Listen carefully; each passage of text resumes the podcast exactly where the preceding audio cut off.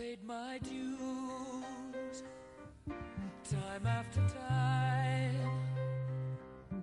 I've done my sentence, but committed no crime. And bad mistakes, I've made a few.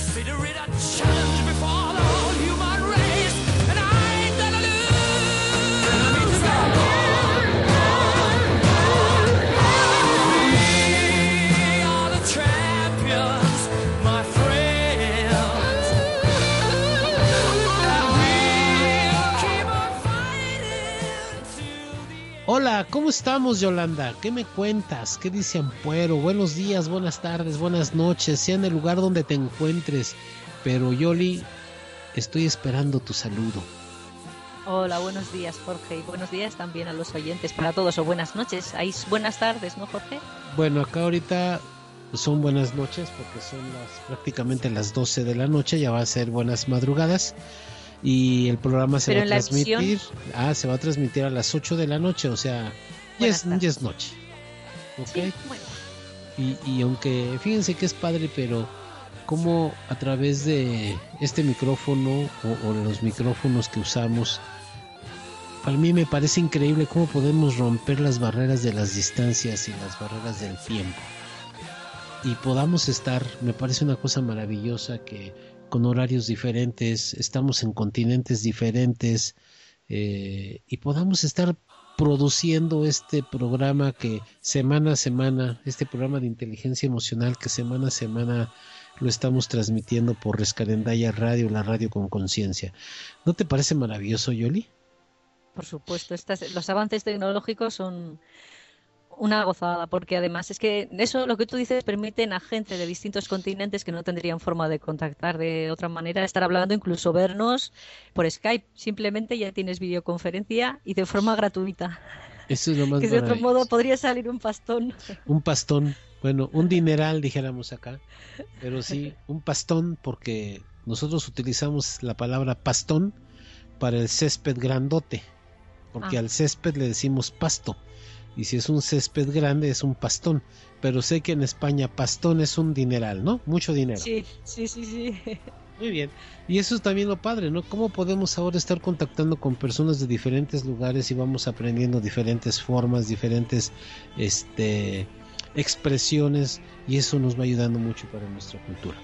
Y bueno, vámonos a empezar nuestro programa del día de hoy.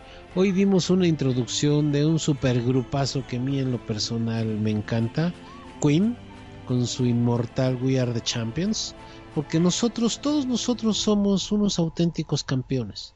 Somos unos campeones. No nos damos cuenta y a veces no lo reconocemos. Pero hablando desde el tema de, de- que viene a propósito de nuestro programa del proyecto Sentido, si analizamos que la batalla, el pleito, la competencia entre los espermatozoides para llegar a fecundar al óvulo es, es una carrera, pero, pero de Juegos Olímpicos, de Juegos Mundiales, ¿eh? Solamente el más rápido, el más audaz es el que logra entrar a ese óvulo y empezar a germinarse una nueva vida.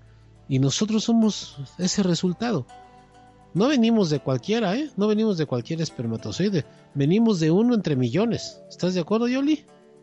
Totalmente de acuerdo. Por lo menos eso es lo que dice la ciencia. Y bueno, desde ese punto de vista somos unos campeones, ¿no? Y por eso, a propósito de eso, invitamos a Queen, que Freddie Mercury pues falleció hace mucho tiempo. Pero bueno, no importa, es, es un grupo que a mí en lo personal me, me agrada mucho y me trae muy buenos recuerdos. Bueno, y vamos a empezar aquí en nuestro programa de Proyecto Sentido, la parte número 2, que hoy vamos a dar inicio. Eh, bueno, nos quedamos en una serie de datos que dimos la, la semana pasada, que de acuerdo a cómo el sentido que sentíamos, valga la redundancia, o que se manifestaba en nosotros, pues era el proyecto por el cual nuestros padres de una o de otra forma buscaron que, eh, que hubiera una nueva vida. Y bueno, dentro de todo esto vamos a continuar con lo siguiente. Eh, dentro de... Hay seis categorías clínicas de proyecto sentido. Y, y, quiero puntualizar mucho esto, ¿no? ¿Qué sentido tuvo el que estemos nosotros aquí o bajo qué proyecto? Yo estuve la semana meditando sobre el proyecto sentido y sí entendí toda la situación de, de lo que estábamos hablando, porque sí lo quedé claro, pero la primera pregunta que me hice es, ¿y por qué esas palabras, no? Y me quedó muy claro porque qué sentido tiene nuestra vida, qué sentido tiene eh, lo que hacemos día con día desde el punto de vista de nuestros padres, el proyecto que ellos tenían hacia nosotros. Eso es, Jorge, hace referencia a la interpretación que nosotros hemos hecho, es decir, cómo sentimos nosotros lo que han proyectado nuestros padres sobre nosotros, el proyecto sentido, tal y como hemos sentido su proyección, lo que ellos han proyectado en nosotros, lo que nosotros interpretamos a partir de, eh, esa proyección que ellos han tenido en nosotros, cómo lo hemos sentido nosotros. Por eso se llama proyecto sentido. Muy bien. Bueno, y el, dentro, de esas, dentro de estas seis categorías vamos a hablar, para empezar, el proyecto sentido explícito. Y un claro ejemplo de esto es cuando un padre tiene una determinada profesión, sea la que sea. Y él tenía claro que quería un sucesor, porque él mismo a su vez era sucesor del suyo.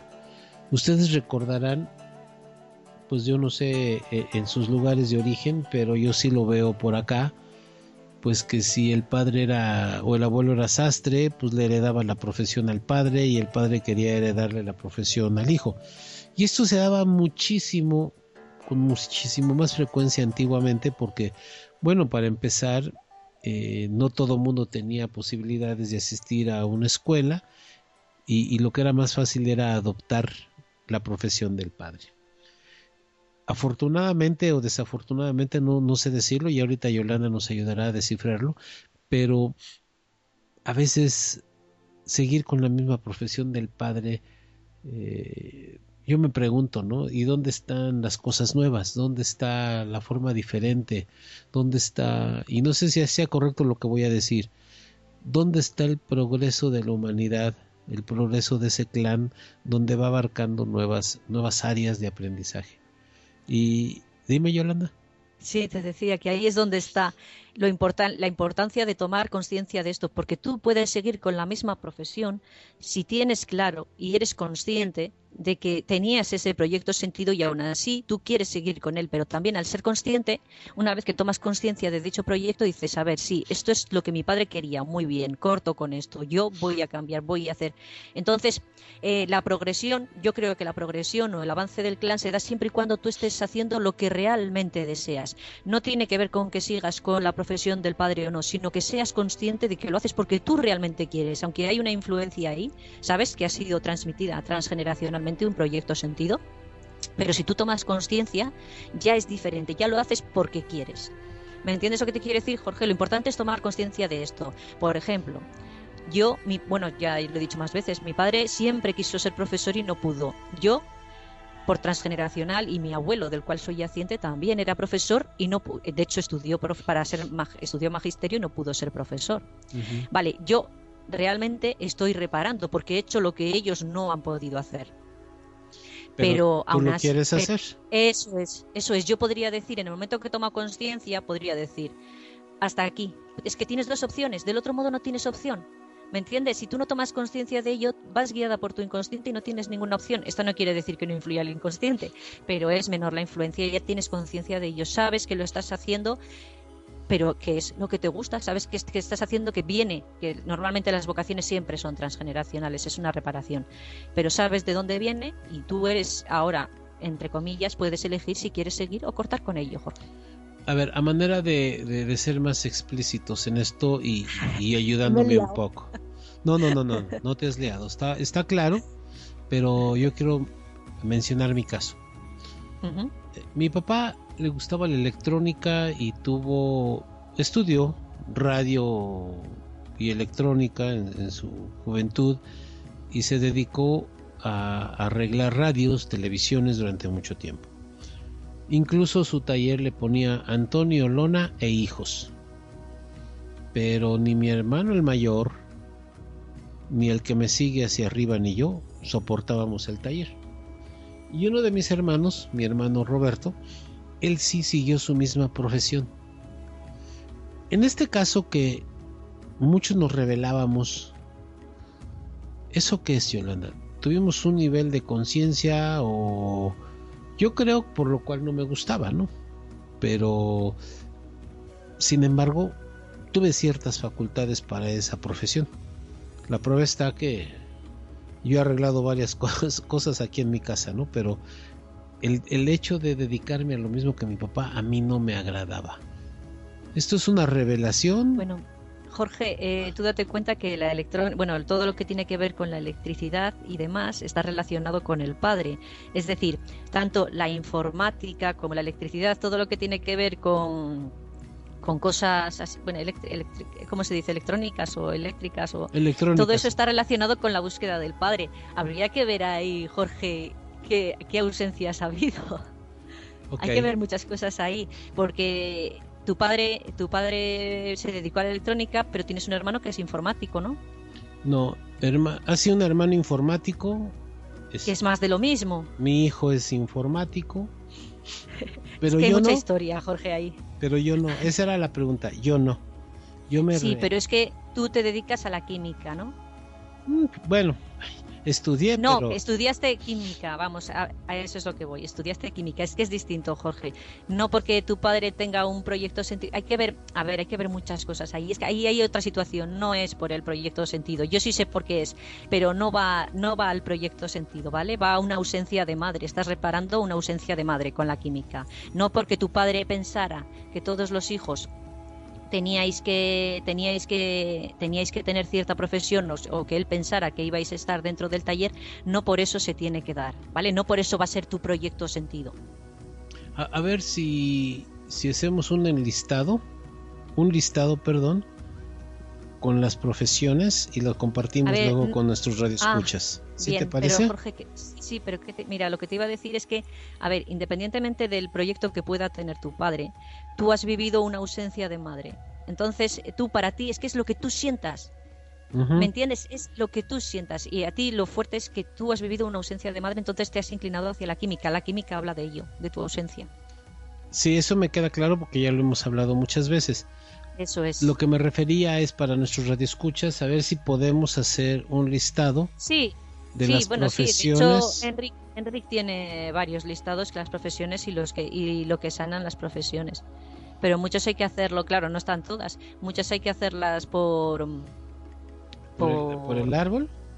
por- no, por intuición. Por intuición lo pasa. Hombre, por el árbol, claro, por el árbol te va a salir fijo la, te va a salir fijo, pero por intuición de lo que estás sanando, de lo que estás, de lo que estás sanando en el clan. Sí, pero sí podemos pasar un listado y lo metemos en, en Facebook, por ejemplo. Claro, muy bien. Muy bien, entonces esto del proyecto sentido explícito creo que hemos dicho bastante, incluso eh, yo tuve mis dudas y se lo pregunté hace un rato a Yolanda. También hay otro proyecto sentido de inexistencia, de no ser esperado. Este, ¿por, de- ¿por dónde podría ser Yolanda? Bueno, aquí esto se ve claro porque normalmente la persona que tiene este proyecto sentido de no ser esperada y demás eh, tiene la sensación de que tiene que estar eh, obedeciendo continuamente a la familia. Es decir, para ser, para no ser rechazado por la familia, tengo que obedecerla, tengo que, hacer lo que ella me manda. ¿Me entiendes lo que te quiero decir? Esto puede, mm. eh, suele pasar mucho, por ejemplo, cuando eh, hay cambio de sexo. O sea, que la chica, la madre espera un sexo y tiene otro. ¿Me oh, entiendes? Sí. Ok. Me suena. eso, eso sí que eso suele pasar mucho, que, que se ven como obligados eh, de manera inconsciente a obedecer, a, a seguir la línea de lo que manda la familia. No se pueden salir de ella, de las órdenes, porque si no se sienten rechazados del clan. Y ya sabemos que biológicamente un rechazo del clan, biológicamente significa muerte. Sí, y, fíjense amigos, amigas. Eh, ah, perdón.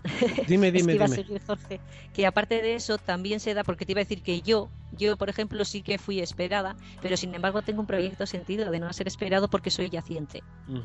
Normalmente en los yacientes también se da esto y yo sí, sí he tenido toda mi vida esa sensación de tener que hacer y he estado atada hasta que tomé conciencia de ello, de tener que hacer lo que el clan lo que yo pensaba, que no es para nada lo que el clan tiene, lo que yo pensaba que debía ser, debía hacer para ser aceptada. Sí, sí. Pero tú ya cambiaste. tomé conciencia. Bueno, tomaste conciencia. Y, fíjense amigos, amigas, yo creo que es lo que quería comentar. Hay una cosa que nos ha identificado mucho a Yolanda y a mí, porque en diferentes temporadas, épocas, perdón, de nuestras vidas, de hecho, pues tenemos edades muy diferentes. Este, hemos tenido circunstancias emocionales similares. No, no iguales, pero parecidas. Porque en mi caso, yo sí estoy convencido que yo, bueno, no estoy convencido, me acuerdo, que con tal de ser aceptado, realicé muchas cosas que yo no estaba dispuesto a hacer.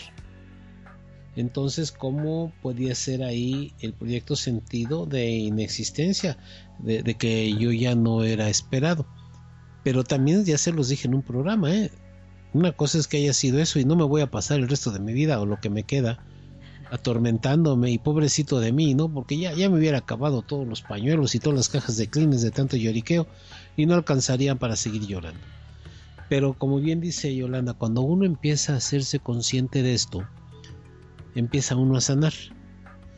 Y, yo sabía esto, yo ya lo habíamos analizado a través de muchas, muchas herramientas con Yolanda. Entonces yo, yo fui una persona que yo no fui esperado. Y luego ya lo veremos más adelante por todas las... No me voy a adelantar porque luego nos desenrollamos, pero más adelante vamos a ver otras circunstancias que les iré compartiendo. Entonces aquí podemos englobar también los conflictos de la inexistencia como pueden ser eh, una niña cuando esperaban un niño, como dijo Yolando, viceversa. O sea que esperaban el sexo de uno y dicen, chin, bueno, pues ni modo, lo vamos a querer también. Pero no es lo que ellos esperaban. Porque ahí, como dice aquí, estos son casos que se dan muchos zurdos biológicos. ¿Eso es zurdo biológico? ¿A qué se refiere Yolanda? ¿A los hemisferios o a la forma de, de escribir con la mano derecha o la mano izquierda? Pues no, se refiere, se refiere a, zurdos biológicos que es el hemisferio. Tú sabes que el predominante en una mujer es el, derecho y el que no es, y, el, y en el hombre es el izquierdo. Pues se refiere que muchas veces, incluso siendo el sexo, o sea, siendo mujer, puede tener predominante el izquierdo, cuando lo suyo sería el derecho. Ok, y, y, sí también, este, fíjense, yo he estado pensando mucho en eso porque cuando estudié programación neurolingüística, nos decía, no, pues es que tenemos que ponernos a ejercitar para que los dos hemisferios estén jalando. Y, y hoy en día, no se los digo con el afán de este de ciertas cosas este, de tendencias homosexuales porque eso es otra cosa pero sí se los digo cuando uno empieza a trabajar su parte femenina como hombre y las mujeres su parte masculina como mujer aparte como personas van teniendo un balance, este, valga la redundancia, más equilibrado como pareja y con la relación con los, las personas del sexo opuesto y del mismo sexo incluso se van facilitando. Porque eso de, de ser zurdo de hemisferios, lo que mucha gente podría pensar que es inadecuado, en determinado momento puede ser adecuado, ¿no, Yolanda? Pues no sé, Jorge, porque te he perdido y no escucho lo que has dicho. Bueno, pero los de escucha sí escucharon. Me refería de que cuando eres zurdo... He escuchado el final, algo biológico, lo del final. ¿No, Yolanda? Me estás preguntando algo. No, que te digo que en programación neurolingüística se ha manejado mucho que hay que desarrollar tu otro hemisferio que no es el predominante. En el caso del hombre, Ah. bueno, que, que, que desarrolles tu parte femenina y que la mujer desarrolle su parte masculina. Sí. Y eso es adecuado, es la pregunta que yo sí, te sí, decía. Sí, sí, sí, sí, sí, sí. Sí, es que no lo había escuchado, lo siento. Ok. Por ser una figura protectora dentro de la familia con la misión encargada por el clan familiar de proteger y cuidar, porque también aquí el tema es, fíjense, a veces quieren un hombre por, eh, por conservar el apellido. Es una forma silvestre que desde mi punto de vista siempre ha sido así, silvestre. Perdón. Pero también el tema es, ya sé por qué te da risa, pero también el tema es, ¿por qué a veces es para proteger a la especie? Porque se supone que el hombre es el hombre fuerte. ¿Va por ahí? Pues no sé, Jorge, porque me ha entrado la risa con él. Y he perdido la conexión. Bueno, déjenme, la conexión al escucharla a todos. déjenme decir, ahora explícales por favor por qué la tos. No es que la tos, cuando alguien tose, imagino que estarías pensando en lo que estás diciendo. Cuando alguien tose, realmente está ladrando a la emoción de la cual estaba pensando en ese momento y has ladrado un poquito y entra la risa, Jorge, nada más. No, pero yo, yo sí fui consciente también de eso y este, por eso te dije, ya sé de qué te ríes, ¿verdad? Porque sí efectivamente te llega una emoción ahí, porque estos temas, amigos, amigas, sí me, sí me, sí me tocan a mí, no crean que no. Y estamos ahorita en un punto en el cual este, eh, me estoy concientizando de muchas cosas, porque aunque lo duden y siempre lo hemos dicho, este programa es con la finalidad de crecimiento. Para nosotros sí, sí, sí, sí, se los decimos abiertamente y que deseamos compartir con ustedes para que tenga una utilidad. Poca gente tiene, pues no sé qué sea, no, no, no sé cómo definirlo, pero no mucha gente comparte su, su vida interior. No mucha gente. Yo tengo una facultad de que me gusta compartir lo que me pasa para que sirva de algo. O sea, yo no Sí, busco... Es que es lo que vale, Jorge, es lo que vale, el compartir la experiencia para con la experiencia del otro parece que no, pero con la experiencia del otro aprende uno también, se da cuenta de ciertas cosas y está bien, eso es lo bueno. Sí, porque para mí la forma de trascender no es a través de la sangre, no es a través del apellido. Para mí la forma de trascender es a raíz de que qué dejo en este mundo, que, cuál fue mi impronta o mi huella que estoy dejando para que toda la humanidad pues parta de ahí y siga su desarrollo. Pero bueno, la tos efectivamente es por algo que a mí me está pegando. ¿Por qué? Porque sí, en mi caso, muy particular, yo fui mi proyecto sentido es que yo no era esperado. Mi proyecto sentido es que sí me la pasaba mucho queriendo pertenecer a este clan. Incluso se los voy a compartir. Antes ustedes saben que me llamaba o me autollamaba George. Hasta que un día trabajando con Yolanda me dijo, ¿y por qué no te aceptas? ¿Por qué hasta tu mismo nombre te cambias? Porque como yo no me sentía perteneciente al clan, fíjense hasta dónde llega uno, ¿eh? Llega uno a negarse a uno mismo. ¿Por qué creen que cambié de hace unos meses para acá? Ahora soy Jorge, ¿verdad Yolanda? Sí. Soy Jorge. bueno, vamos a seguir, ¿no? Ahora va un caso para Yolanda porque ella es yaciente. Es decir, cuando la fecha de nacimiento o concepción coinciden con el de algún miembro de la familia que falleció. Que no conociste, Jorge, ¿eh? Sí, como en no tu tienes caso, para ¿no? ser yaciente eso, no tienes que haberlo conocido, si no serías heredero universal. Si lo conoces no es lo mismo. Yaciente es que te dan, te- de alguna forma, por amor, te da los programas inconclusos de él, las tareas inacabadas de él, las traes tú de nuevo. Es como decíamos de traer el muerto de nuevo a casa para que concluya lo que las tareas inconclusas y sobre todo si cuando ha habido muerte por accidente o, o- o sucesos así extraños, ¿no? que es como es mi caso, Jorge. Muy bien, amigos, amigas, vamos a continuar. Ahora vamos a tratar el proyecto Sentido Natural. Es el guion predominante en el que podemos resumir todo el periodo, una forma de medir las emociones predominantes, que solo pueden ser de dos tipos, agradables o desagradables. Imaginémonos por un momento. Eso es, Jorge. Sí, dime. No, eso es que esto es muy importante.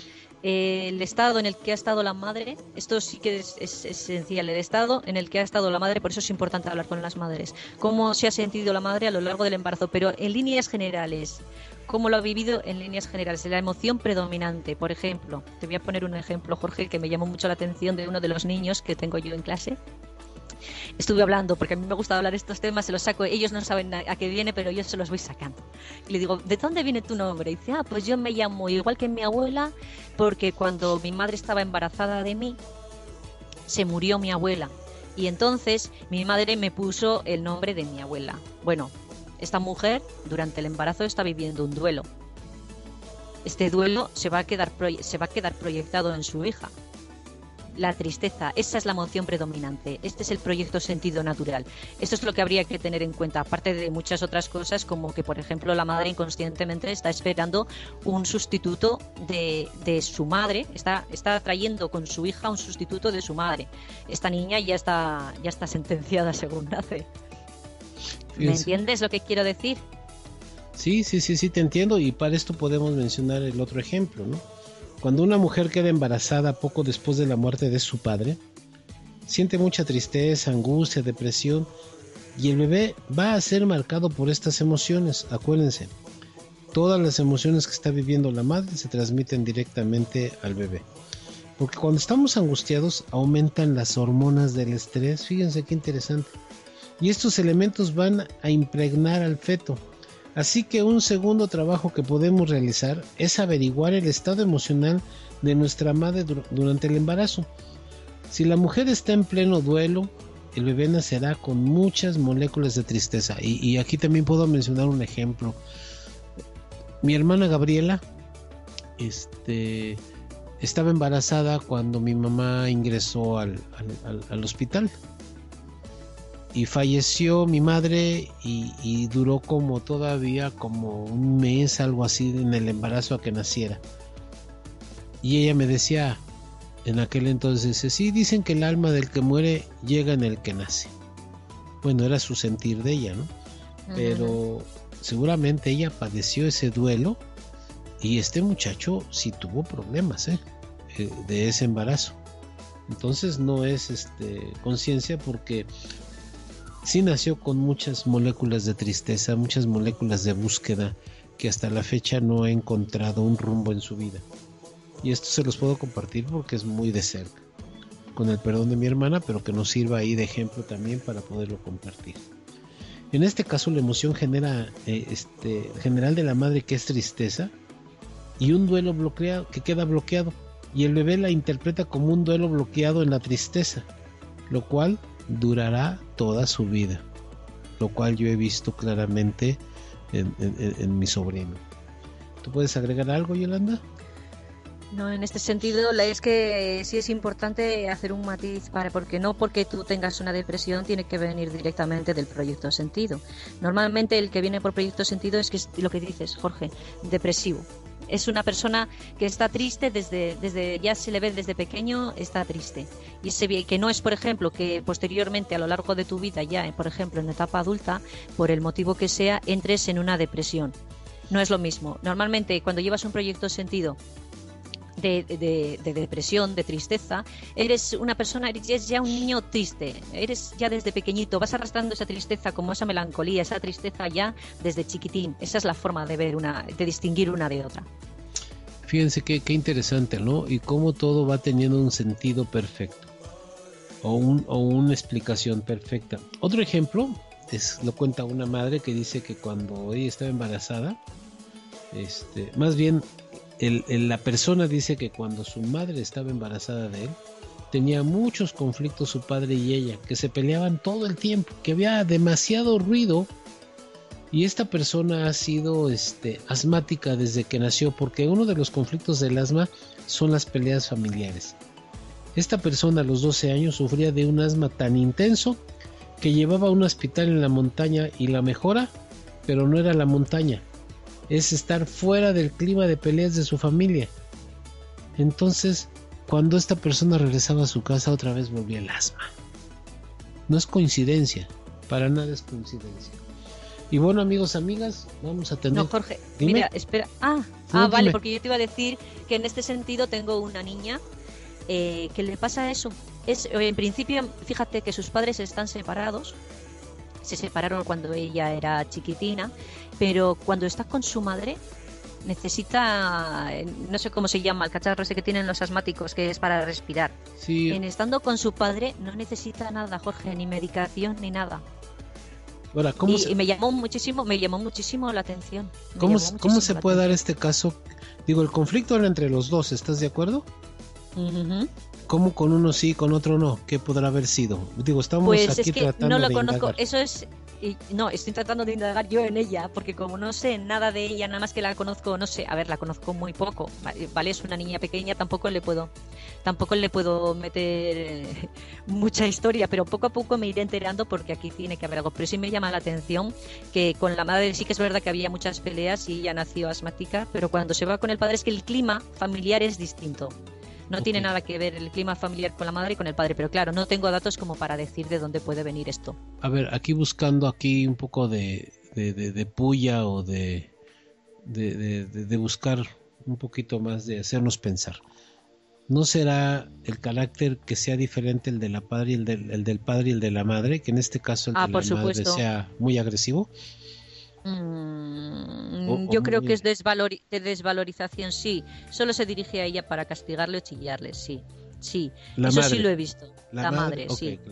Sí, porque es que la madre, eso sí que se lo he visto a la madre. La madre mm, no acepta la hija que tiene. ¿Me entiendes? Lo que e, ella no es lo que ella esperaba como hija, no es la hija que ella quiere y se lo hace ver cada momento que es una hija rechazada, que no es lo que ella quería. Igual no se lo dice conscientemente y conscientemente es muy cariñosa con ella, pero inconscientemente eso se transmite y los niños también lo saben. Y fíjense amigos, amigas, yo tengo un caso muy, muy especial ahorita con este tema. Tengo una persona que le estoy dando coaching, no doy su nombre por respeto a ella, pero en este caso, este, su mamá pues sí la cuidó, pero a medias y estuvo mucho tiempo encargada con una tía. Pues la tía sí que le daba malos tratos, sí que no la reconocía, sí que no la aceptaba y hoy en día está sufriendo estas consecuencias como, hubieran, como si hubieran sido directamente de su madre. O sea, ¿por qué? Porque la emoción viene directamente de su tía. ¿Tú qué opinas, Yolanda? Pues no lo sé, Jorge. Tendría que verlo, tendría que verlo y ahondar más. No me gusta de impronta sin conocer, no me gusta, sabes, no me gusta decir nada en concreto sin conocer, porque hay muchas cosas que confluyen en un mismo, en una situación y habría que verlo. Por eso no me gusta de fuera, no me gusta decir nada. Se puede decir este rasgo y este rasgo y este rasgo suelen dar lugar a esto, pero viendo una situación desde fuera no puedes decir esto es consecuencia de esto porque pueden ser muchos factores los que han llevado a eso. No sé si me explico, Jorge, lo que te estoy diciendo. Sí, claro, y te agradezco la sinceridad porque yo creo que es lo mejor. Y bueno, ahora sí, nos tenemos que hacer una pausa musical. ok, este, otra vez nuevamente les pedimos una disculpa. Todavía no revisamos la, la discoteca, el archivo musical, pero seguramente que vamos a encontrar una melodía que les va a gustar porque nos tardamos bastante en, escoger las melodías porque buscamos que esté más lo más próximo o lo más relacionado. Y si no está relacionado con el tema bueno al menos que sea una canción que nos haga pensar.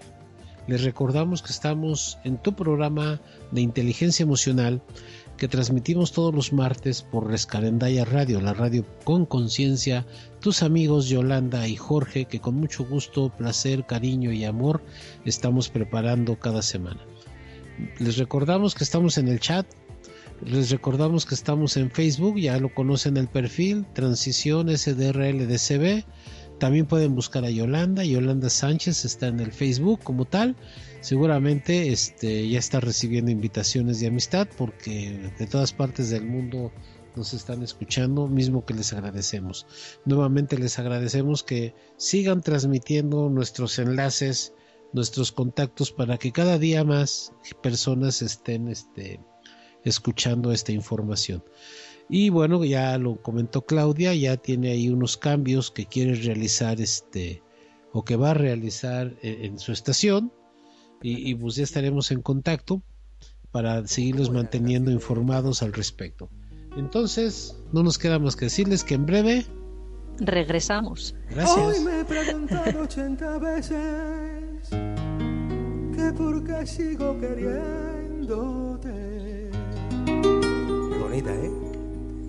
Que por qué sigo pensando que eres quien me hará feliz.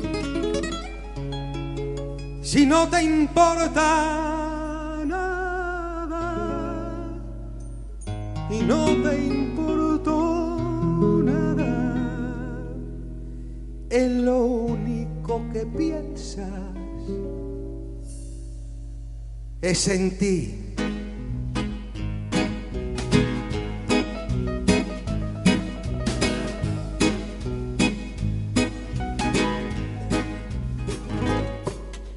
Hoy me he preguntado 80 veces que por qué sigo queriendo. Rosalén, señores. Que por qué sigo pensando que eres tú quien me hará feliz y no me aportas nada. No te importo nada. Lo único que piensas es en ti. No me creo que no aparecieras en aquel concierto. No me creo tenerte tan cerca y a la vez tan lejos. No me creo que no seas capaz de echarme de menos esa facilidad para tachar recuerdos. Que no te gusten los besos que yo te doy. No me creo que seas tan cobarde y no cumplas promesas. Que te hayas olvidado y desaparecieras. Que esté llorando por ti. Mañana al salir el sol se habrá borrado para siempre 80 son las veces que al día me acuerdo de ti. Las mismas que recuerdo que te tengo que olvidar. Hoy me he preguntado 80 veces que por qué sigues presente en mí. Que por qué sigo creyendo que tienes que ser tú quien me hará reír. Si no me aportas nada, no te importo nada. Lo único que piensas es en ti. No me creo haber ganado un juego perdido. No me creo que se hayas fumado tu miedo a la soledad. No me creo que no seas capaz de echarme de menos esa facilidad para borrar recuerdos. Que no te gusten los besos. No me creo que seas tan cobarde y no cumplas promesas. Que me hayas olvidado y desaparecieras. Que estaré llorando por ti. Mañana al salir el sol se habrá borrado para siempre del colchón tu olor. Que ochenta son las veces que al día me acuerdo de ti, Rosalén. Las mismas que recuerdo que te tengo que olvidar. Mañana al salir el sol se habrá borrado para siempre del colchón tu olor. Que ochenta son las veces que al día me acuerdo de ti. Las mismas que recuerdo. Que te tengo, que te tengo.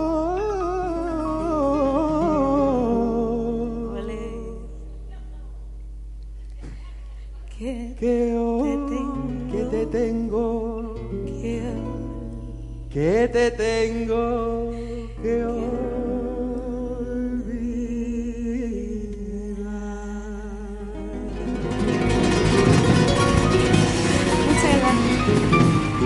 Rosalén.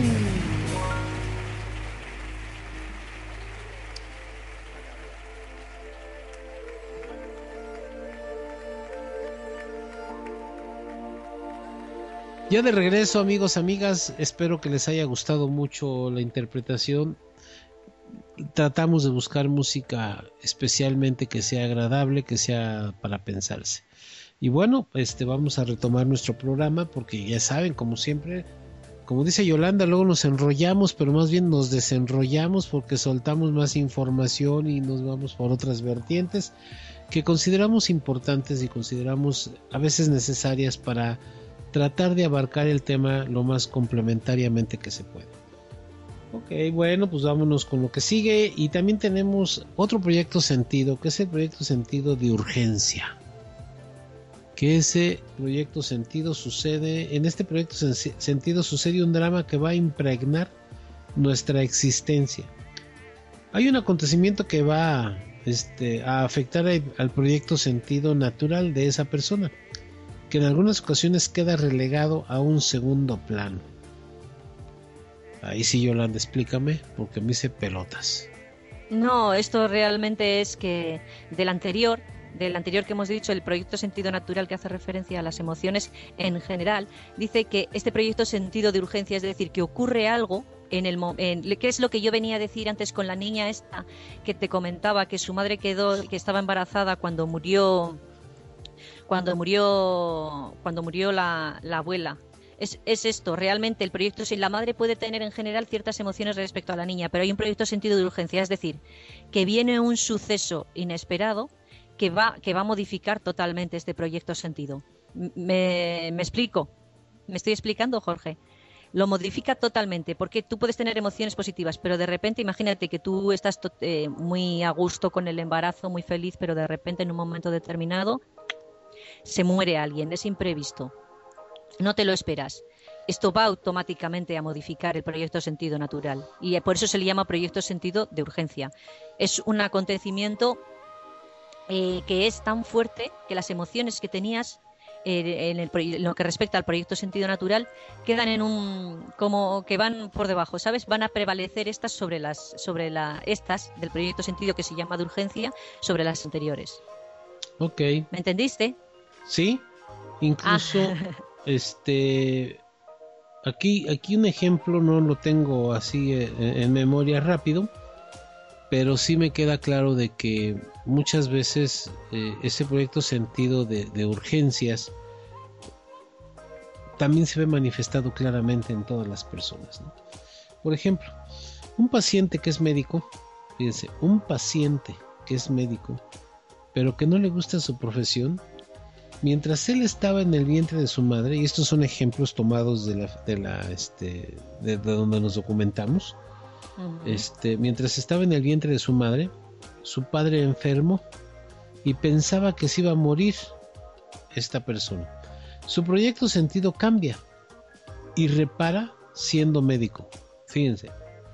Este, espero que lo diga claro él sentía que su padre, bueno, su padre sentía que se iba a morir y él también lo, sentía. Y entonces por eso se dedica a la profesión de médico como para sanar vidas, ¿me explico? Cuando reparamos, en este caso él quiso reparar, y cuando reparamos hay dos posibilidades. O se hace con compasión, eh, que es una sublimación, o no nos gusta nada, y uno de los signos es que trabajamos mucho y no nos ganamos bien la vida.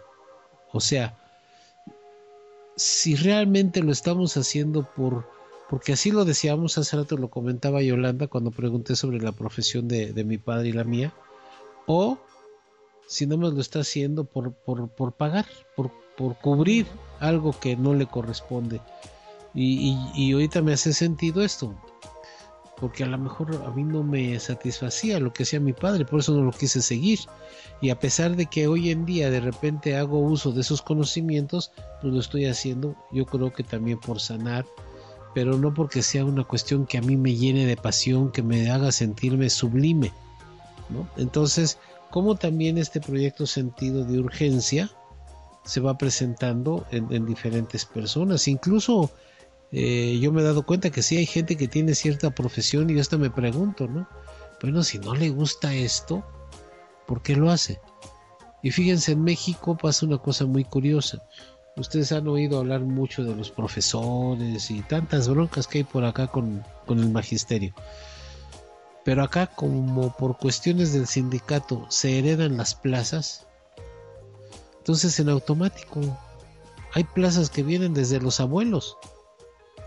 Y ¿Se heredan las plazas de magisterio? Sí, sí, y eso es dramático porque por eso hay muchos profesores actuales que tienen la, la plaza pero no porque les apasione ser maestros, sino nada más porque la heredaron, porque es de una u otra forma una manera de asegurar su supervivencia. Qué triste, ¿no, Yolanda? Ojo, yo no sabía que eso se daba, Jorge. Yo creí que eso no existía. No, pues eso, eso sucede y los que vivimos en México lo estamos viendo. Tantas marchas, tantas cosas que estamos viendo que decimos, ¿cómo es posible que si ellos son profesores, y están educando a la niñez, a la juventud de México, que se espera tanto, y que estén haciendo plantones, que les importe un comino, bloquear calles, este, invaden las vías públicas, no dejan pasar a los camiones, no dejan pasar a las personas, y tienen mucho poderío. ¿Todo por qué? Porque no quieren que les hagan un examen de conocimientos. Entonces, ah. eso es precisamente, no les apasiona su negocio. Oye, si a mí me apasiona mi negocio, me estoy preparando, ¿no crees tú, Yolanda? Exacto, te estás formando continuamente, porque es que es, cuando a ti te gusta lo que haces, es que es como disfrutar de lo que haces. El que no le gusta está trabajando realmente. Y el que trabaja, qué mal es ir a trabajar, qué malo es ir a trabajar. Porque lo que entendemos por trabajo normalmente es que no nos gusta, ¿no? que es una obligación. Lo bueno sería, lo ideal sería ir a trabajar, entre comillas, ir a hacer lo que te gusta, que el trabajo sea verdaderamente un hobby, que es cuando es vocacional. Pero qué problema eso de la herencia, que tengas que heredar y obligatoriamente por un sustento tengas que trabajar de algo que no te gusta, Jorge. Claro, y, y en sí la palabra trabajo, desde el punto de vista física, es un esfuerzo, es un potencial, una energía que tienes que ejercer para llegar de un punto a otro. Eso es el trabajo a final de cuentas. Y hablamos de esfuerzo, hablamos de energía. Eso desde el punto de vista física. Si no revisen un libro de física de secundaria, busquen la palabra trabajo y es eso. Entonces, que se lo digan a mi hija. Qué horrible, qué horrible es que nosotros tengamos que ir a trabajar para, para, para vivir, ¿no? Qué, qué horrible. Y, y, yo creo que por eso también tanta infelicidad en la humanidad, porque mucha gente lo hace porque dicen, pues es lo que sé hacer, o lo que le dé, o lo que sea.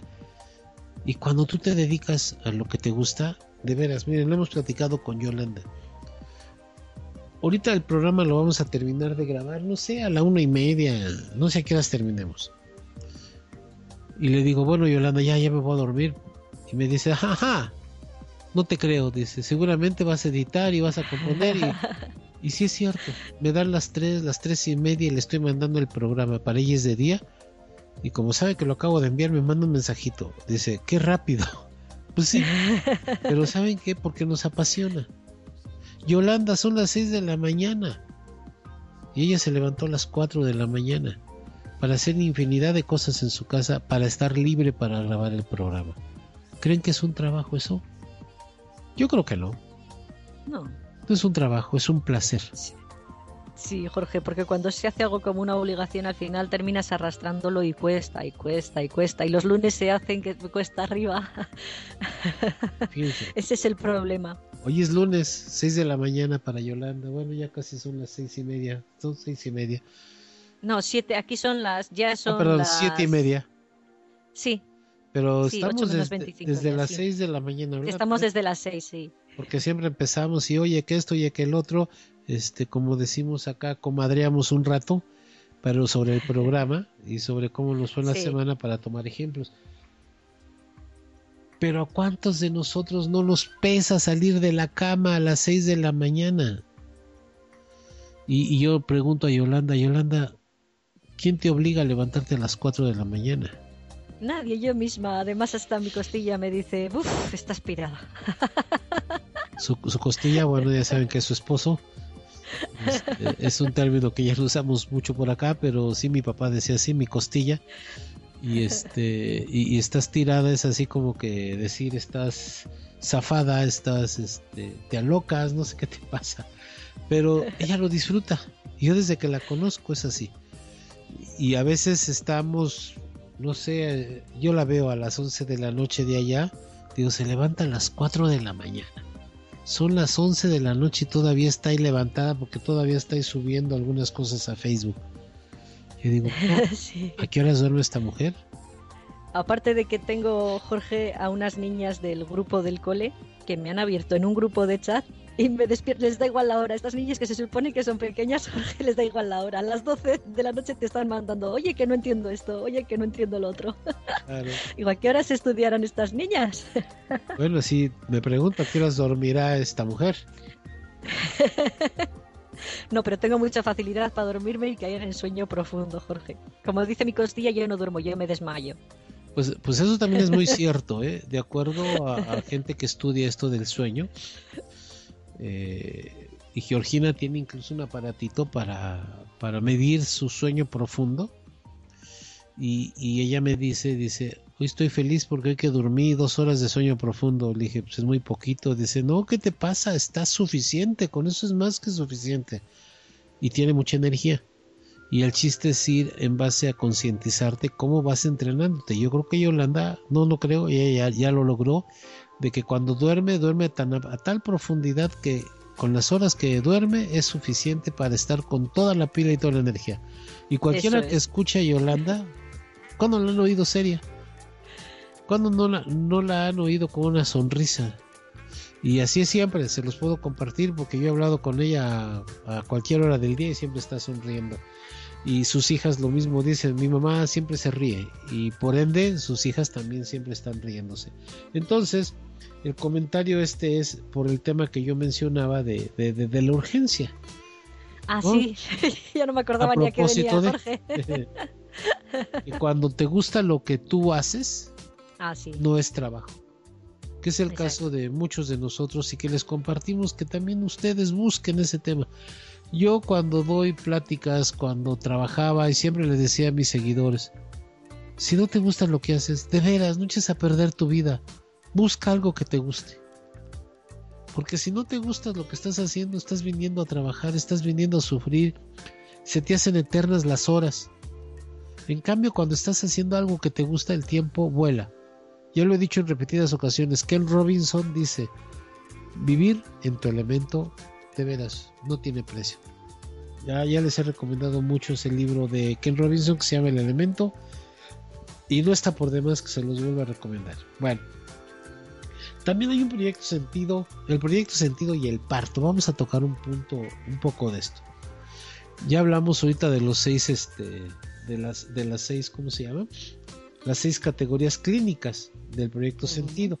Pero ahora vamos a tocar una cosa que en lo personal lo he estado pensando, sintiendo, incluso hasta soñando por lo que hemos estado en este tema y que es el proyecto sentido y el parto.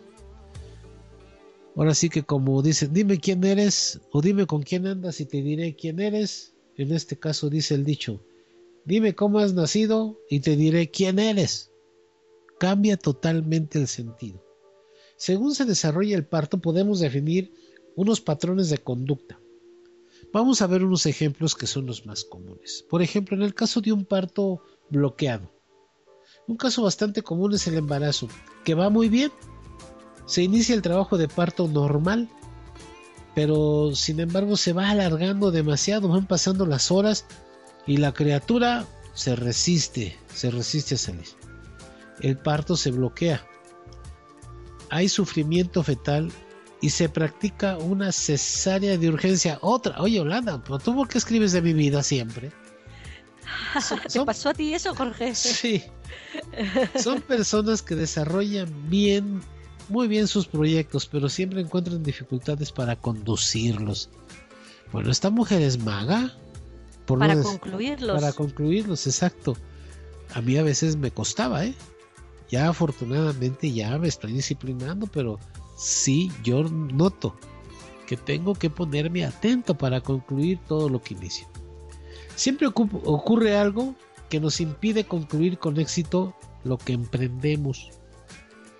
La frase clave es, si concluyo me muero. Órale, barbón. Ahí sí no entendí. ¿Cómo que si concluyo me muero? Si estoy condenado, Yolanda, porque yo soy cesariano. no. No, no, no, hay que tomar conciencia de esto. Jorge, mi hijo también nació por cesárea. También le pasó lo mismo, pero mi hijo es un caso distinto porque mi hijo el parto fue provocado, no daba. ¿Tú, tú, tú iniciaste el parto? Hasta donde yo sé, sí. Porque o sea, que tu madre se puso de parto, no se lo tuvieron que provocar, es a lo que voy. No, ya ves que hoy en día dicen, le programamos su cesárea. Ya, ya la programan. No, yo estaba en trabajo de parto y de repente dijo el doctor, no, no sale este cabezón, entonces cesárea. Eso también le pasó a mi hijo. Sí, no, no era Tiene mucha cabeza, no se encaja, no pasa. Sí, ahora sí que no quería salir. Bueno, los que entienden acá la palabra cabezón, este, es cabresto. es lo que quise Ah. decir. Ah, no. Eh, no sé si tendrá el mismo sentido. No, que tenía. No, es que mi hijo fue un hijo muy grande. Entonces, eh, bueno, muy grande, 5 kilos y 57 centímetros. Órale. fue un niño muy grande, entonces no, no, se- no, se, no se encajaba, no, no terminaba de salir y sí que lo tuvieron que sacar con cesárea. Pero dice en el proyecto, en, cuanto a proyectos sentido, lo que quiere decir es que el niño, lo que separa el, separa el parto no puede salir porque el niño lo que está sintiendo es si salgo, si concluyo esto, si termino esto, me muero. Esto es el sentido que tiene el niño. Puede ser también en el fondo que la madre se, ha- se es que es lo que hay en el fondo una cesárea, es que la madre se queda como que no quiere soltar al niño. Y entonces el niño lo que siente es, si salgo, me muero. Ok, yo, yo lo sentí en determinado momento, o así lo interpreté, es como que estaba tan calientito adentro que ¿para qué me salgo? No, o sea, en cierto modo, o sea, si estamos hablando de que ya desde ese momento ya tienes eh, parte de tu cerebro desarrollado, aunque no tienes un cerebro de decisión todavía, no tienes un cerebro que pueda decirte bien o mal, pero viene de la madre seguramente, entonces seguramente sí, pasó algo ahí. Que viene, eso, yo creo que viene de la madre. No es que el niño, yo creo que viene de lo que el niño sienta en ese momento, desde luego viene proyectado desde, desde la madre. Yo creo que sí, yo así lo creo. Vamos, es una, una creencia. Yo creo que lo que la madre piensa, lo que la madre siente, el niño lo está dentro, bueno, y aunque no esté dentro también, lo siente directamente y es lo que interpreta a partir de eso. Si la madre lo quiere acaparar para adentro, dice, lo quiere tener dentro, lo quiere retener, lo quiere mantener, el niño dice, uy, si salgo, si concluyo esto, si salgo de aquí, muero. Lo ve como una situa lo interpreta como una situación de, de peligro. Y fíjense, Y por eso luego en el post uy, perdón. sí, dime, dime. Y luego en la posteridad pues le pasa lo mismo, interpreta porque ya dijimos que lo que hace el cerebro es reinterpretar la información que ya tenemos. Entonces en todas las tareas le pasa lo mismo. Vuelve a leer lo mismo, dice yo yo inicio y empiezo muy bien, inicio lo que es el trabajo, pero cuando voy a llegar al final no, ¿por qué? Por esta primera lectura que se hizo, si concluyó muero. Sí, es lo que este, unos autores llaman que, que nos viene la, la actualización patológica. Después de una emoción que estuvo dentro, cuando crecemos nos viene la actualización patológica. Eso es. Y en el caso mío, por ejemplo, fíjense, si es cierto, voy a compartirles algo. Durante mucho tiempo atrás yo estaba esperando que alguien viniera y me solucionara la vida. Y esta es una característica de nacer con cesárea. Dices, no, yo no nazco por forma natural, hasta que vengan y me saquen. Independientemente del tema de muerte y todo eso. Y, y este, y, y en el caso de la vida a lo largo, pasaba muy seguido. Esperaba que alguien llegara y me solucionara el problema o la vida. Y eso me generó problemas durante mucho tiempo hasta que me concienticé. Entonces, en el tema de la cesárea hay que ir analizando y hay que ir viendo todo eso. Yo no sé ahora, en el caso mío fue necesaria, en el caso de Yolanda también su hijo, este, por cierto se llama Íñigo tu hijo. Sí, igual que el padre, sí. Ya, ya lo hizo su doble, ya lo hizo su doble. Sí, sí, sí. Pero en el caso de Íñigo, este, hijo, pues también fue así, no fue que le estaba programado, porque ya ven que ahora, ahora los últimos partos, yo tengo sobrinas que dicen, oye, ¿cuándo nace tu hijo? Van a ser el 3 de septiembre de tal, así, en la mañana. ¿Y por qué en la mañana? ¿Y ahora cómo le haces? Ah, porque ya me programaron la cesárea. No, pero el mío no fue cesárea programada, ¿eh? No, no, el no. mío en principio iban a hacer por parto natural. Sí, es a lo que me estoy refiriendo. A lo mejor Ah. se cortó el est- la, la- la Ah, línea. no, no, ah, no te, no, no te entendí bien. Que el caso de Íñigo menor y el caso de Jorge cuando nació fue el mismo caso. No estaba programado. Pero hoy Ah. en día, muchas, muchas de mis sobrinas que han Sí. sido madres y me dicen, van a ser el tal día en la mañana. Y yo les pregunto que por qué en la mañana, porque dicen, así está programado. Entonces, eso definitivamente también tiene que afectar, ¿me explico? No, no puede ser que salga de forma... No es lo mismo que, que nazcamos de forma natural a que nazcamos por algún artilugio diferente, ¿no? A que te echen. Porque Ándale. una cesárea programada es que te echen del, que te echen del vientre. Sí, Es que te suelten directamente. sí, te dice la mamá, tu contrato se vence tal día, fuera. Casi, casi. bueno, dentro de los partos también, y hablamos de cesárea, también hay partos mucho, muy rápidos, eh, sin tiempo de llegar al hospital, que nacen rápidamente. En este caso, te sientes así como que me salvó la vida. Así que para mí, ser rápido es una buena solución. Son personas que lo hacen, eh, que hacen prácticamente eh, todo muy rápido, que tienen muchas ideas y llevan al extremo. Pueden presentar patologías de tiroides e hipertiroidismo. Yo no tengo referencias de parto. Eh, ¿sí? yo no, no sé cómo ha sido. Sí tengo, sí sé de personas que son así y que tienen tiroides, tienen hipertiroidismo, pero no sé cómo ha sido el parto. Imagino, imagino que puede ser, ya te digo que esto no es porque sea así necesariamente ha tenido que ser un parto, que puede venir de otros lados. Pero lo voy a consultar, se lo voy a preguntar porque ahora que, que lo estabas diciendo me ha venido a la cabeza y le voy a consultar a ver, porque a mí ya sabes que me gusta Jorge Ajá. comprobar lo que lo que leo. Y sí que conozco una amiga bastante cercana que tiene hipertiroidismo y que sí que lo hace todo, brrr, sabes que va acelerada a todos lados y tiene que hacerlo todo rápido y tiene hipertiroidismo, sí. Fíjate Y que ahora me ha venido a la cabeza. también yo estoy recordando una de las hermanas de Silvia tiene hiper bueno tiroides tuvo tiroides ya ya ya se ya se sanó y todo eso y no recuerdo bien si es ella misma pero he recibido referencia también les prometo que voy a investigar que tuvo un parto rápido que, que incluso no llegó no salió no, no salió ni a la puerta de su casa cuando nació. Así de rápido. O sea esta sí que tenía prisa de vivir no Bueno, bueno, y mi suegra Jorge, Ajá. que tuvo a un hijo, en el- fue al baño y lo tuvo que coger entre las manos. qué bárbara. Ese sí que nació rápido. No, no, no, ese sí que yo creo que es de los que llegan media hora o una hora antes a las citas y termina todo rapidísimo. Pero fíjense cómo va teniendo mucho, es que la palabra sentido, eh, tal vez no la quiero usar ahorita, tiene mucha lógica todo lo que estamos comentando. O sea, porque el famoso, todo esto que estamos mencionando, si vamos haciendo una remembranza, vamos entendiendo cómo, y, y les aseguro, ¿eh? Porque esto no es inventado por Yolanda ni por mí, hay muchas cosas y por eso las decimos abiertamente que hasta que no, no las verifiquemos las podemos compartir. Pero sí tiene mucho sentido. Por ejemplo, a mí, en el caso de la cesárea, me hace pero super clic. Este, o me cae el 20, como decimos por acá. En los partos rápidos, bueno, sí he conocido personas así, súper raudas y veloces para todo, ¿no? Pero ahora nos vamos al lado contrario, que los partos son muy lentos y son personas, cuando naces de un parto muy lento, que no tienen ninguna prisa, lo hacen todo con lentitud. El nacer despacito es lo que le salvó la vida, fíjense. Mientras que el que nace rápido dice, no, el nacer rápido es lo que me salvó la vida. El que nace en un parto lento dice, el nacer despacio es lo que me salvó la vida.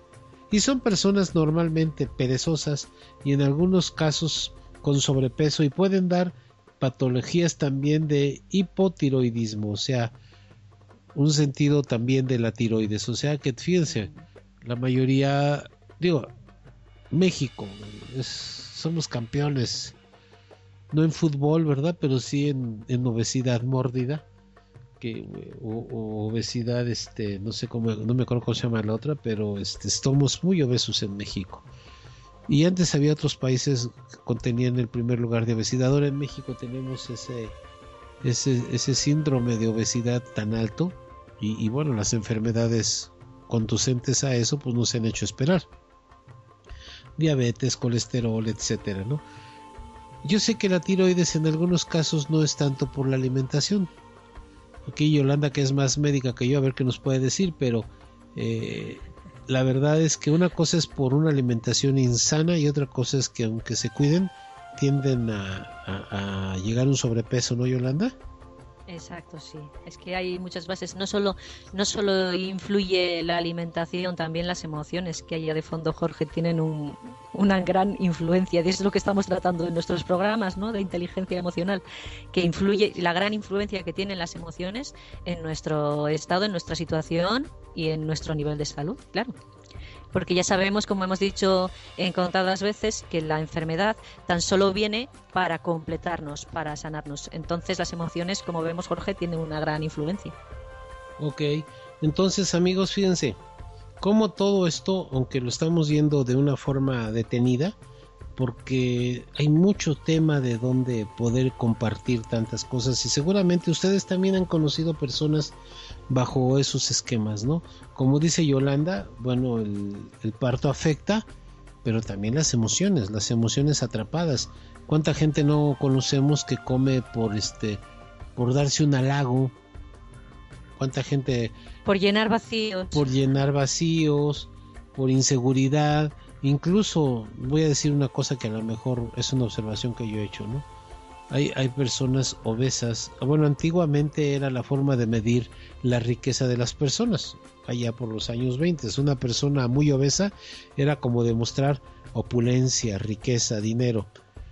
Pero ¿por qué era necesario demostrar opulencia, riqueza, dinero?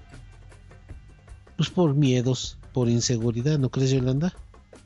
Sí, de hecho leí un libro, eh, la autobiografía de Paramansa Yogananda, la autobiografía de un yogi, que decía esto, que comentaba de una hermana que tenía muy delgada y en la India eso se veía muy mal.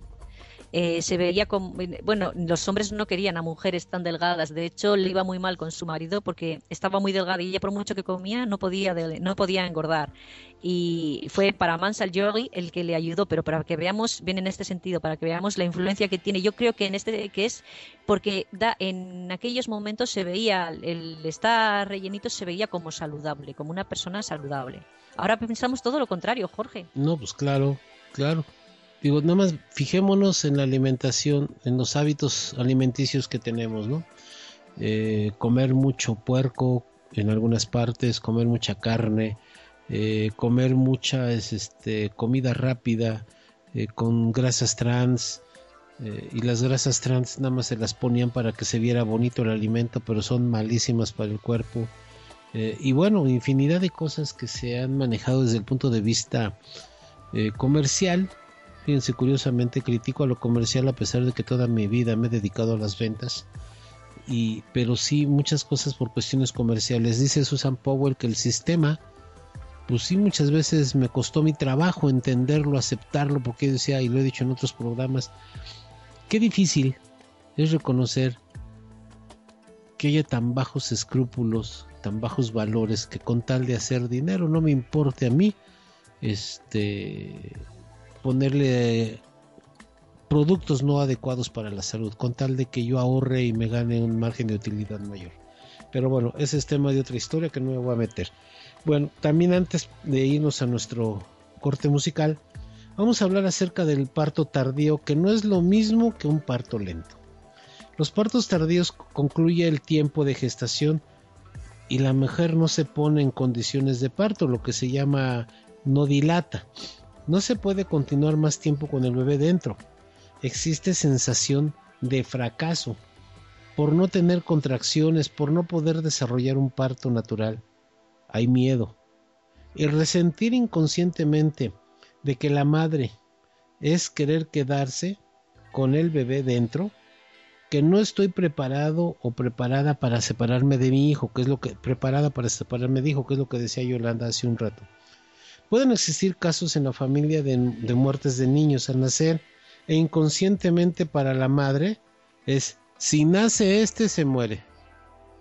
Es mucho de un anclaje por ahí que tenemos de emociones o incluso pueden ser del clan, ¿no, Yolanda? Bueno, Jorge, yo aquí te puedo decir mi caso, que es clarísimo, lo veo aquí reflejado porque yo primeramente tuve un aborto. Y los demás, el resto de mis hijos, ninguno nació en su momento. Yo no me ponía de parto ni a la de cuatro. Todos me tuvieron que provocar, en todos me tuvieron que provocar el parto, excepto en el último, pero las dos niñas me tuvieron, ninguna nació en su tiempo. Si el embarazo son de 40 semanas, yo tuve que esperar hasta las 42 a que me ingresaran en el hospital y empezaran a provocar las, las contracciones. Exacto, las contracciones y que una vez que se inician las contracciones eran muy rápidas, pero no, no, inicié, no, no se iniciaba el trabajo de parto. Y sí que tuve un aborto inicial y puede ser perfectamente eh, la sensación de fracaso la tuve fijo, ¿eh? porque yo veía que todas las demás chicas que estaban conmigo en las clases de, educación prenatal, de gimnasia prenatal y demás, todas se ponían de parto y yo estaba para antes que ellas, pero yo ni, ni, ni a la de cuatro. O iban al ginecólogo y te decían, ay, ya he dilatado tres centímetros. Y yo, pues yo nada, hija, verde, verde. y eso sí que te, te, dejaba como diciendo, ojo, es que yo no me voy a poner de parto. No me... Sí que es verdad que tuve sensación de fracaso. Y cuando me metí en esto del tema del proyecto sentido y demás, sí que no soy consciente de esta emoción de si naces te mueres, pero sí que podría haber quedado perfectamente anclada en mí esa sensación de si naces te mueres, si no estar preparada para soltar al crío. Claro. Y fíjate, aquí utilizamos malamente una palabra, utilizamos en México como sinónimos este tardanza o dilatación. Por ejemplo, decimos, "¿Te vas a dilatar?" Quiere decir te vas a tardar. Entonces, digo, está mal usado porque dilatación es una extensión desde el punto de vista físico. Se dilatan los cuerpos con la temperatura. En este caso, la mujer tiene dilatación de sus partes genitales para prepararse para el parto. Entonces aquí tú les podías decir, bueno, como en México hacen sinónimo de dilatación y tardanza, pues diles, bueno, nada más es cuestión de palabras. Yo no, yo no he dilatado ni un centímetro, pero me estoy tardando una semana más, ¿no? Entonces, eh, es, es cuestión más de palabras. Ya sé que no me entendiste, pero yo sí. Sí, sí, te entendí, sí. Muy bien, y con esto, amigos, amigas, con este mal chiste que acabo de decir, o mala comparación, nos damos a nuestra segunda pausa musical. Les recordamos, Jolly, ¿dónde estamos? En Rescarentaya Radio, la radio con conciencia. ¿Y en breve? No, pero te falta el programa. Ay, bueno, Rescarentaya Radio, en inteligencia. Estamos en Inteligencia Emocional con Yolanda Sánchez y Jorge Lona, retransmitiendo desde Rescarendaya Radio. Qué bien me lo sé, Jorge. La, radio con conciencia. Y ya sabéis que podéis localizarnos en Facebook como Transición. Mejor yo continúo como Transición SDRLDCB. Esta sí se la sabe. Y en breve. Regresamos.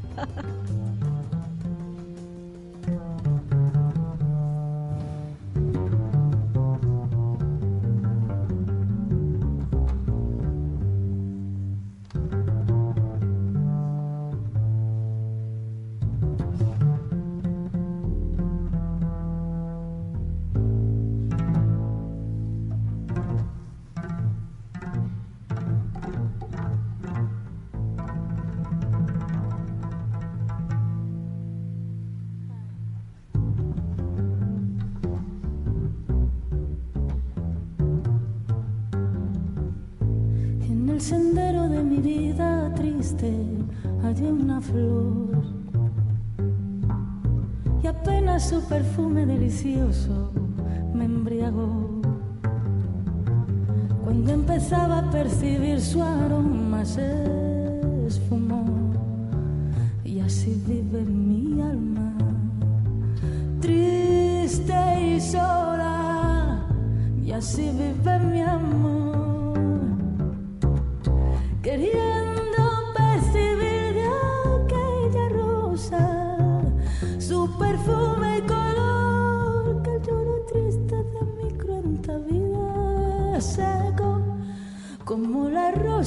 como el perfume.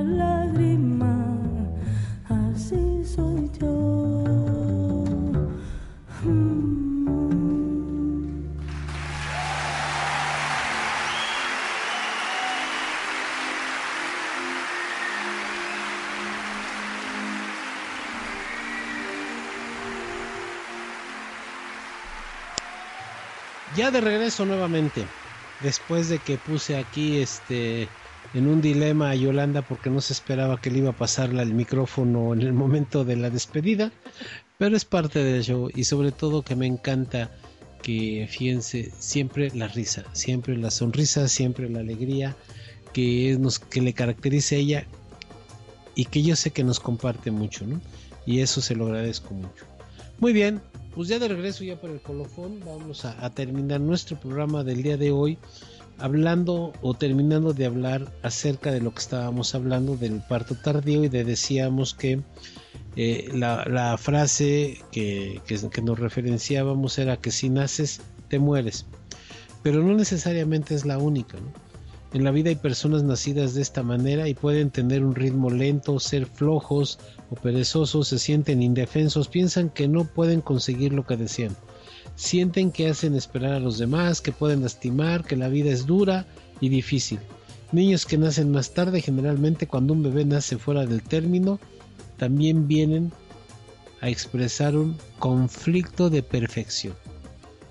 Que yo creo que es el caso que tenemos eso acá es, presente. Jorge. Por eso yo decía antes que yo no me identificaba tanto con lo de que si naces te mueres, con ese, con esa emoción inconsciente. Yo no, no, no, no resuena en mí, vamos, como se suele decir. A mí me resuena más esto, ¿no? Eh, más en el sentido de que no no estás preparado, como que no te sientes preparado y vuelves todo el tiempo para atrás porque no es perfecto. No te parece en ningún momento que vaya a ser perfecto y, y no terminas. Claro, sí, a veces, miren, a veces el ser perfeccionistas, digo, es padre hacer bien las cosas. Es, como dicen los cuatro acuerdos, ¿no? Ponle alegría y entusiasmo a todo lo que hagas. Tu máximo esfuerzo.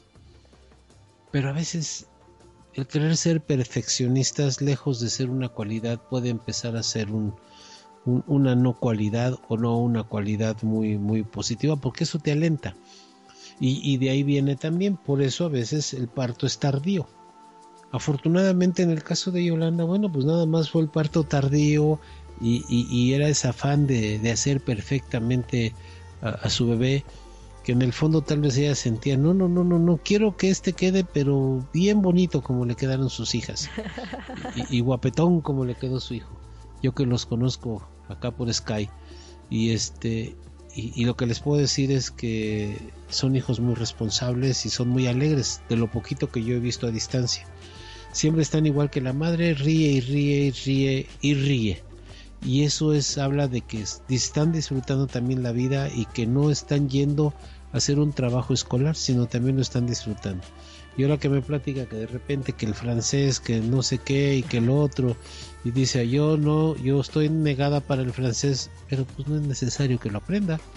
Sus hijas lo van a aprender, o quien lo tenga que aprender, ¿no? Así es. Ella, que conste que lo bueno, no, al principio lo cogió con obligación, pero yo creo que ya le gusta el francés, ¿eh? Claro. Se le va, le va cogiendo el tranquillo. ¿Y por qué crees que lo va tomando? Porque, lo, quiere, porque lo quiere hacer bien, ¿no? Ah, eso sí, sí, sí, sí. Mi hija también ha heredado ese afán de perfeccionismo, sí. Y de hecho se lleva, es una cosa que estoy intentando corregir porque se lleva muy malos ratos, al igual que me los llevaba yo, si no sacaba un 10. No, no, no. Pues mi, afán de, mi afán de perfeccionismo llegaba a tal límite, Jorge, que si no llegaba, si no yo sacaba un 10 lloraba. Algún día les platicaré mi historia de las calificaciones. Algún día, algún día, porque aunque yo soy perfeccionista, yo también quería romper mis récords. Si un año reprobaba tres, al otro quería reprobar cuatro. Iba mejorando. hay, hay, todo un tema que podemos este, desarrollar más adelante. Yo considero, y mi forma muy particular, es más que la calificación es el aprendizaje. Porque hoy en día, hoy en día realmente eh, ¿Quién no puede saber todo hoy en día? Yo creo que ni hoy ni ayer, ¿no? ¿Quién puede saber o, poner en práctica todo lo que nos enseñan en la escuela? También hay que aceptarlo, no, no todo lo podemos poner en práctica. Lo que sí es verdad es que en la vida diaria, de repente, cuando menos nos damos cuenta, pues que las operaciones básicas de aritmética, de si compramos un terreno, bueno, pues ya necesitamos geometría, y, una serie de cuestiones que vamos necesitando, bueno, de la física, el simple hecho de tomarnos la temperatura para checar si tenemos temperatura o no, pues acudimos a, las enseñanzas de física.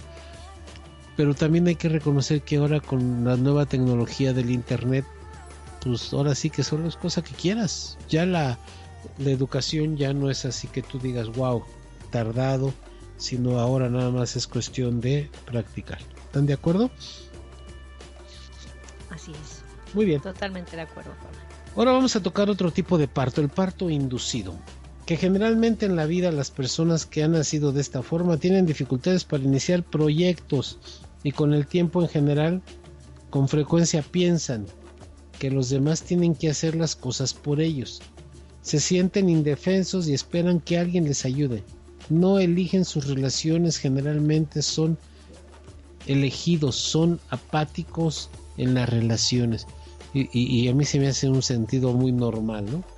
Ese parto inducido es así como que casi, casi eh, lo caracteriza como que, pues ya dale una patada para que salga, porque si no, nunca va a salir, ¿no? Cuando su forma natural es que tenga que nacer. Yo recuerdo una historia de Jorge Bucay que decía, es que los hijos a veces, ya lejos que nacieron, ¿eh? ya están en casa. Y de repente no quieren salirse de casa porque están pues, bien ricos, ¿no? Así como si estuvieran en el vientre materno, bien calientitos, con la vida solucionada, hay comida, hay techo, a lo mejor no hay mucho dinero, pero tienen ahí para, para divertirse, hay televisión, hay teléfono, una serie de comodidades que, requiere el, adolescente entrando ya a su edad adultez. Y decía Jorge Bucay, dice, no, es que los hijos cuando llegan a cierta edad decirles, hijo, ¿Ya viste la puerta? Qué bonita está. Tiene una jaladera, ¿eh? Tiene una chapa para abrir. Abrir y poder salir cuando quieras. Y dice, ¿y no se quieren ir? Entonces hay que llevarlos de la mano y decirle, mira hijo, este es la, el picaporte, muévele hacia el lado derecho, abre la puerta, ábrele. Y no se quieren ir. Dice ya de plano, cuando no, le dicen, mira hijo, ven, vamos a ver la puerta, abres la puerta y le das una patada en el trasero y que se vaya. porque si no lo haces así, nunca van a hacer su propia vida. Y yo creo que es un poco de esto del tema inducido, ¿no? Digo, haciendo referencia a lo de Jorge Bucay. Sí. Pues que te tengo que forzar. Sí, pero yo lo veo muy claro en mi hija, ¿eh? Mi hija, la mayor, fue un parto inducido, fue provocado el parto y sí que es verdad, sí que es verdad que necesita, que necesita, no, que espera que le ayuden para todo. Me costó incluso en los deberes, en las tareas, me costó muchísimo que ella se hiciera cargo de, porque estaba esperando que yo estuviera a su lado en todo momento.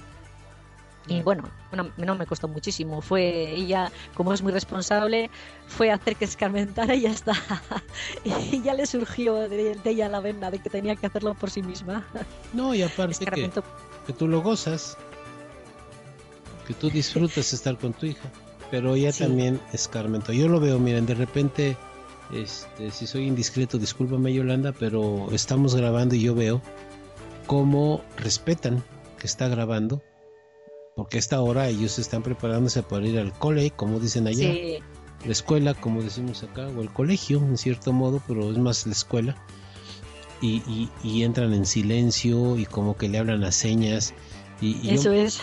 yo me doy un, bastante cuenta porque oigo de repente pequeños susurros chiquititos que casi casi que, que este dónde está mi uniforme dónde lo dejaste y cosas por el estilo pero solitas se encargan luego sacan a pasear a los perros, o sea, con un alto nivel de responsabilidad y eso son chicas, ¿no? ¿Qué edad tienen tus hijas?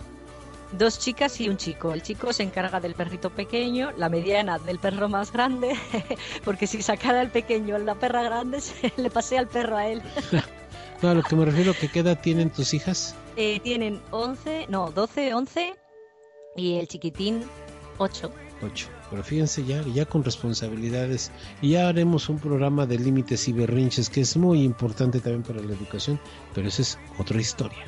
Muy bien, entonces también tenemos este otro tipo de nacimiento.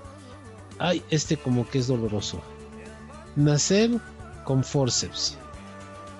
En el uso de forceps y ventosas, de una forma de forzar, de extraer al bebé, viene una intervención dolorosa de un tercero, en una situación de peligro por su supervivencia. Es gracias al forceps que sigue vivo. Esto puede ocasionar conflictos en el momento clave de su vida, como cuando tiene que nacer a algo nuevo, dificultad de pasar a otra cosa sin ayuda exterior. No le gusta que los controlen, fíjense qué curioso. No le gusta que los controlen y los tuvieron que sacar a fuerzas. ¿no, Yolanda? Y lógico que teman al dolor, pues es que imagínense, ¿no? Los forces pues te están apachurrando tu cabecita, oye, con unas pinzotas que te agarren ahí y que te opriman, aunque se diga lo que se diga, que, que, que somos más elásticos que Lule cuando estamos naciendo, de todas maneras. Es lógico que se tema al dolor porque ya estás marcado desde el momento de nacer. Es un dolor horrible. Sienten que no son lo suficiente buenos y que no importa cuánto hagan, que nunca será suficiente. Temen el contacto físico, sienten que cabeza y corazón están separados. Pueden sufrir incluso falta de voluntad crónica. Simbólicamente los forceps son toma de cabeza, se arrastra la cabeza fetal. Suele ser o suelen ser personas muy intelectuales que tienen necesidad de entenderlo todo. Mi cabeza es sólida. ¿Por qué? Porque a través de ahí me extrajeron. Yo nací gracias a que tengo una cabeza resistente. Ese vendría siendo el sentimiento, ¿no, Yolanda? Sí, yo tengo un hermano que nació por por forces y sí que es verdad que está que tiene la necesidad eso que tiene la necesidad de entender todo todo el día me está preguntando eh, me pasa esto y esto por qué ¿Y esto por qué? Digo que no es porque, es para qué. Pero sí que es verdad que está todo el tiempo y, resulta, llega a ser cansino, como, como dicen aquí. Dice, es que ahora me duele la rodilla y esto para qué, es que ahora me duele. Sí, no, pero sí, fuera bromas, sí que intenta, sí que se le ve más persistencia en intentar entender todo, cada, cada detalle, aunque luego me tacha por ahí de loca y de pirada, pero, pero también se le ve, se le ve, sí se le ve, sí, es el único de los hermanos que tengo que nació por forceps. Sí, fíjense, siempre todos ese tipo de... El tema es que todo ese tipo de forma de nacer, ya lo dijimos, si es un parto lento, si es un parto tardío, si es un parto este eh, rápido, si es un partido, un parto inducido, nacer por forceps, todo, todo nos viene afectando. Y esto es precisamente el fondo del proyecto sentido. Y, y nos falta uno muy importante, pero desafortunadamente ya no vamos a poderlo tocar en este programa. Y a mí me interesa mucho porque hablamos de un, una cesárea al principio, que era el caso de que no estaba programada, pero ahora tocaría el tema de hablar de las cesáreas, que lo vamos a dejar para el próximo programa. Las cesáreas que son este, necesarias porque cuando se ve un peligro en el nacimiento de la criatura o de las criaturas, porque muchas veces las utilizan los doctores para cuando son este, embarazos múltiples. ¿No, Yolanda? Así es. Y Pero eso y lo trataremos de largo porque tenemos muchísimo todavía, Jorge, de largo en el proyecto Sentido 3. Me parece que es el primer programa que vamos a avanzar tres, ¿no? Que vamos a dar el alargamiento de tres programas para un mismo tema. Bueno, yo te podría comentar que en otros casos se ha tomado un tema y se han hecho hasta tres o cuatro programas, pero yo creo que vale la pena. Aquí lo interesante es que los escuchen, los Que queden- vean y que queden claros las cosas. y que esto les vaya a ayudar para entender muchísimo. Y, y en lo personal me ayuda muchísimo porque, por ejemplo, en el tema de coaching, ya no nada más este, se abordan desde un punto de vista así el coaching puro como tal o el mentoring puro como tal. Cuando empezamos a meter la genealogía, cuando empezamos a meter el proceso eh, este sentido, van cayendo muchas, muchas, muchas piezas que se empiezan a armar un rompecabezas y todo empieza a tomar lógica. Y con esto, amigos, amigas, es muchísimo más fácil poder acompañarlos en su proceso de sanación de las emociones y en su proceso de aceptación de muchas cosas que tal vez no entiendan o no entendamos, pero a través de toda esta información la podemos llegar a complementar y como les digo, como un rompecabezas o un puzzle, y como le dice ya Yolanda, este, podemos ir armando ese, ese rompecabezas que nos va armando la forma en que nosotros empecemos a entender, a manejar, nunca a controlar, nunca hablo de controlar, pero sí a manejar las emociones de tal forma que ya no nos inhiban el sentido de vida que tenemos todos, que es ser felices. Y por eso siempre la despedida es esa, sean felices por favor, porque yo creo que es el- la- forma de para la cual venimos esta, a esta vida, ¿no, Yolanda? ¿Algo que nos quieras comentar? No, para eso venimos, Jorge, para ser feliz. Y si no lo eres, es que no estás percibiendo de la manera adecuada. Hay que cambiar esa percepción. Si tú no eres feliz y existe sufrimiento en ti, es porque no estás percibiendo adecuadamente. Y Claro. es el truco de todo. Lo que pasa es que, claro, a una persona que está sufriendo, dile, cambia, cambia la percepción, que no es tan fácil.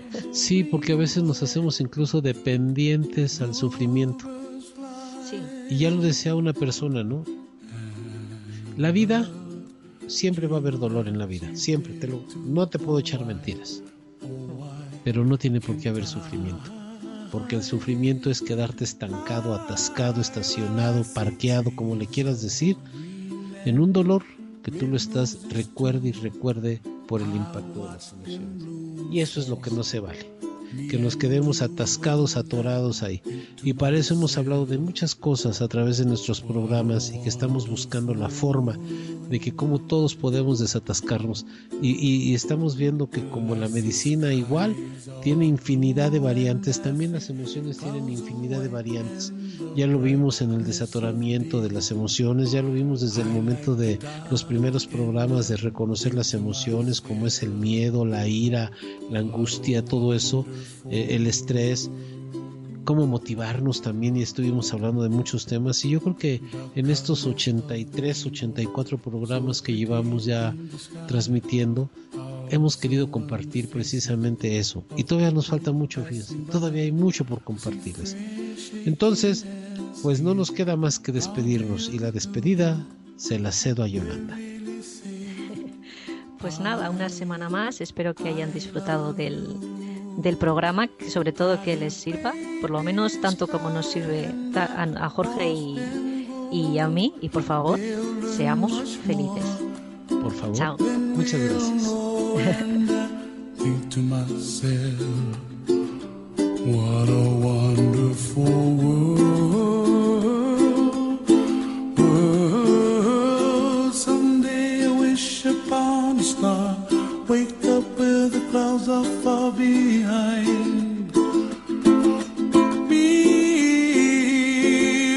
Trouble melts like a lemon drops high above the chimney top. That's where you find